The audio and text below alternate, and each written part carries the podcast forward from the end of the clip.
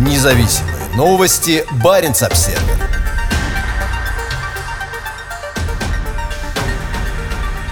На Кольской АЭС построят испытательный стенд для производства водорода. Росатом выбрал атомную электростанцию к югу от Мурманска в качестве пилотной площадки для производства водорода. В Росатоме утверждают, что для использования электроэнергии с атомной электростанции на северо-западе России для производства водорода есть несколько причин. Избыток вырабатываемой энергии, низкая стоимость эксплуатации комплекса, а также наличие всей необходимой инфраструктуры и опыта по производству водорода в небольших количествах на Кольском полуострове. Росатом заявляет, что сейчас проект находится на подготовительной стадии, однако уже принимаются конкретные шаги для его реализации. Сначала к 2020 2023 году будет построен и введен в эксплуатацию стендовый испытательный комплекс по производству водорода и обращению с ним. Начальная мощность комплекса с электролизными установками составит 1 мегаватт. В дальнейшем ожидается увеличение его мощности до 10 мегаватт. Директор Кольской АЭС Василий Амельчук пояснил, в 2023 году планируется ввести в работу комплекс с электролизными установками мощностью 1 мегаватт, а затем увеличить мощность производительности до 10 мегаватт, а затем увеличить увеличить мощность и производительность до 10 мегаватт. Если технология заработает, она получит развитие по всей Российской Федерации. Он также добавил, что должна быть создана система обращения с водородом в промышленных масштабах, которая включает получение, сжатие или сжижение и транспортировку. В 2028 году Росатом планирует начать на Кольском полуострове строительство второй атомной электростанции, которая будет расположена в нескольких километрах от нынешней. КС-2 будет состоять из двух энергоблоков, первый из которых должен начать производство электроэнергии в 2034 году. Кольская АЭС была построена в 70-х годах и стала первой советской атомной электростанцией с водоводяными реакторами с заполярным кругом. Она является одним из основных источников энергии, обеспечивая стабильное энергоснабжение Мурманской области и северной части Республики Карелия. Сроки службы четырех энергоблоков станции продлены до 2033, 34, 2027 и 2029 годов. В Росатоме подчеркивают, что строительство двух новых энергоблоков вызвано необходимостью замещения мощностей после вывода из эксплуатации четырех нынешних энергоблоков. Василий Амельчук констатировал, срок эксплуатации энергоблоков в первой очереди Кольской АЭС заканчивается в 2033